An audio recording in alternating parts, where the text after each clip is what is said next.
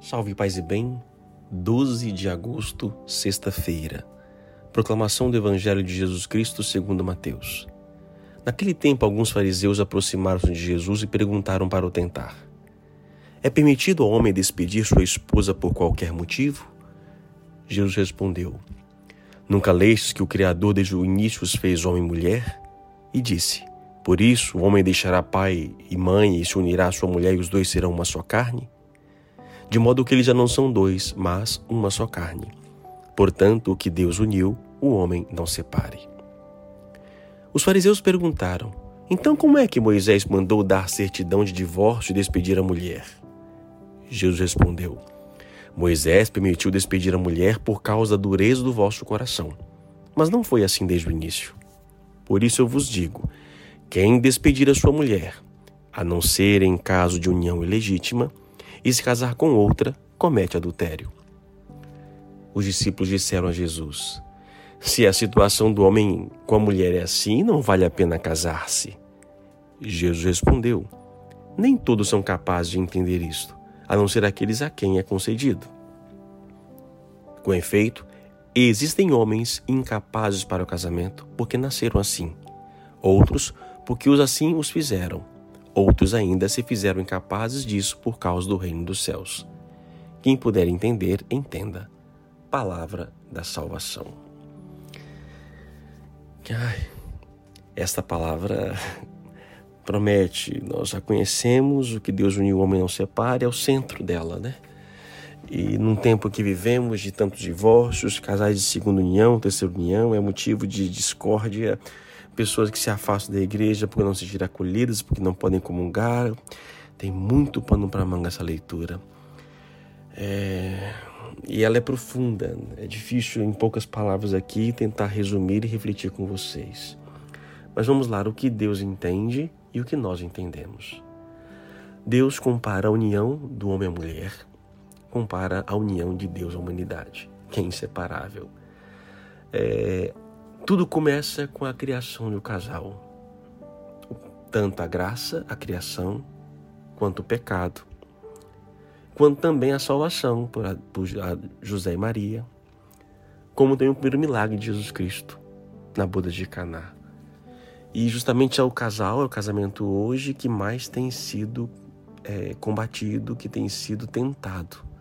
Deus começa a criação e a salvação por um casal. O pecado começa por um casal e por outro casal. Assim como hoje vivemos a vida dois uma grande dificuldade de vivência, de convivência. Não podemos desconsiderar que é a ação do inimigo. Que inimigo é esse? Não somente um, um ser espiritual, mas também aquela força contrária que nos afasta de Deus. Para Deus, a união é, de um casal é, é, é para sempre. Se torna, ele compara a uma só carne. Os dois se unem e se tornam um só. Isso é um mistério, gente. Isso é um mistério que é impossível separar, por exemplo, eu costumo dizer, não dá parte de mim ir para casa e parte para mim ficar na igreja. Não é possível parte de mim se alimentar e parte de mim não se alimentar. É impossível parte de mim rezar e outra parte não. Não é impossível. Eu, ser humano, eu, Padriano, ser humano, corpo, alma e espírito, ele é inteiro. E se dói no meu, no meu dente, dói meu corpo inteiro. Qualquer alegria ou qualquer coisa que afeta o meu corpo, minha alma e meu espírito, me afeta por inteiro.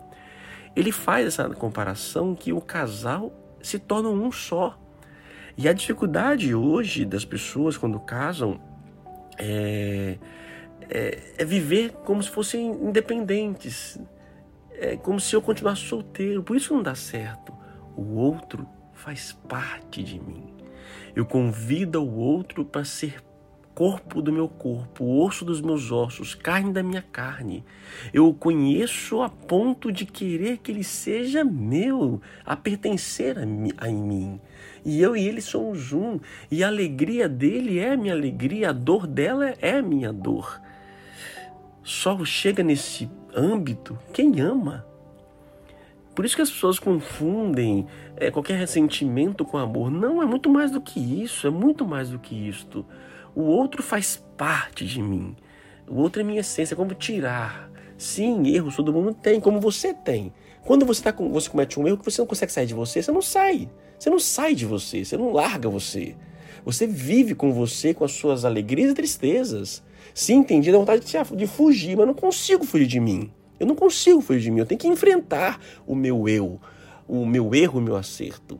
Assim também eu não vou sair descartando as pessoas porque elas erraram. Ela faz, elas fazem, ela faz parte de mim, eu escolhi e selei isso em Deus. Então, o que Deus une é impossível separar. Mas aí é que está, né? Como eu vou saber se Deus uniu ou não? É, a união aqui é a palavra-chave, até porque mais embaixo ele diz, a não ser em caso de união ilegítima. Que união ilegítima é essa? Ah, gente, já foi deu pano para manga. Deu muita, muitos escritos, muitos livros para interpretações diferenciadas que não consigo aqui agora dizer para vocês. A questão é saber se a minha união foi em Deus ou não. E para unir em Deus não quer dizer só casar na igreja é muito mais.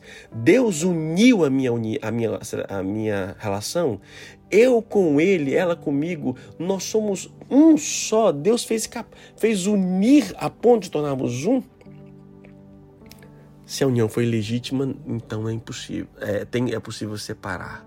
A igreja então não não separa, não, ela, ela não anula nenhuma união, ela declara nulo se existiu ou não o sacramento.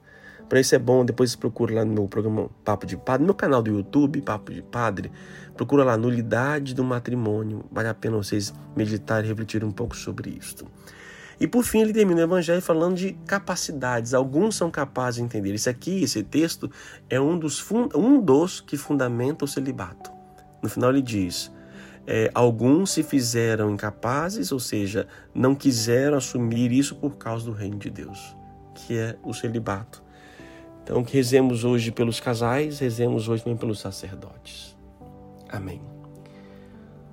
Deus amado, Deus bendito, quero de modo especial hoje rezar por todos os casais, aos que me escutam neste momento, e de modo especial por aqueles que passam por dificuldades em seu, em seu matrimônio. Ó Senhor Deus bendito, se os uniu em matrimônio, eu vos peço que os sustente. Nas tempestades da vida, que os ajude a permanecer unidos aos aqueles que não foram possíveis, que romperam, que se divorciaram, eu suplico, Deus, dá a eles também entendimento, força, que eles ajudem, que toda separação é uma dor que trazem em seus corações, é uma dor que cada um, um sofrimento que trazem em suas almas. Então eu vos peço pelos casais que passam por dificuldade, por casais que estão bem e por aqueles que se separaram. Pela vida dois, eu vos peço a vossa intervenção, o vosso espírito os ajude a permanecer unidos em vossa presença. Que Deus abençoe a sua união, Pai, Filho e Espírito Santo. Amém. A palavra é união. O que você tem feito para poder unir-se? Você tem unido ou tem buscado mais desunir? Vamos nos unir cada vez mais, mesmo que seja em oração. Deus te abençoe.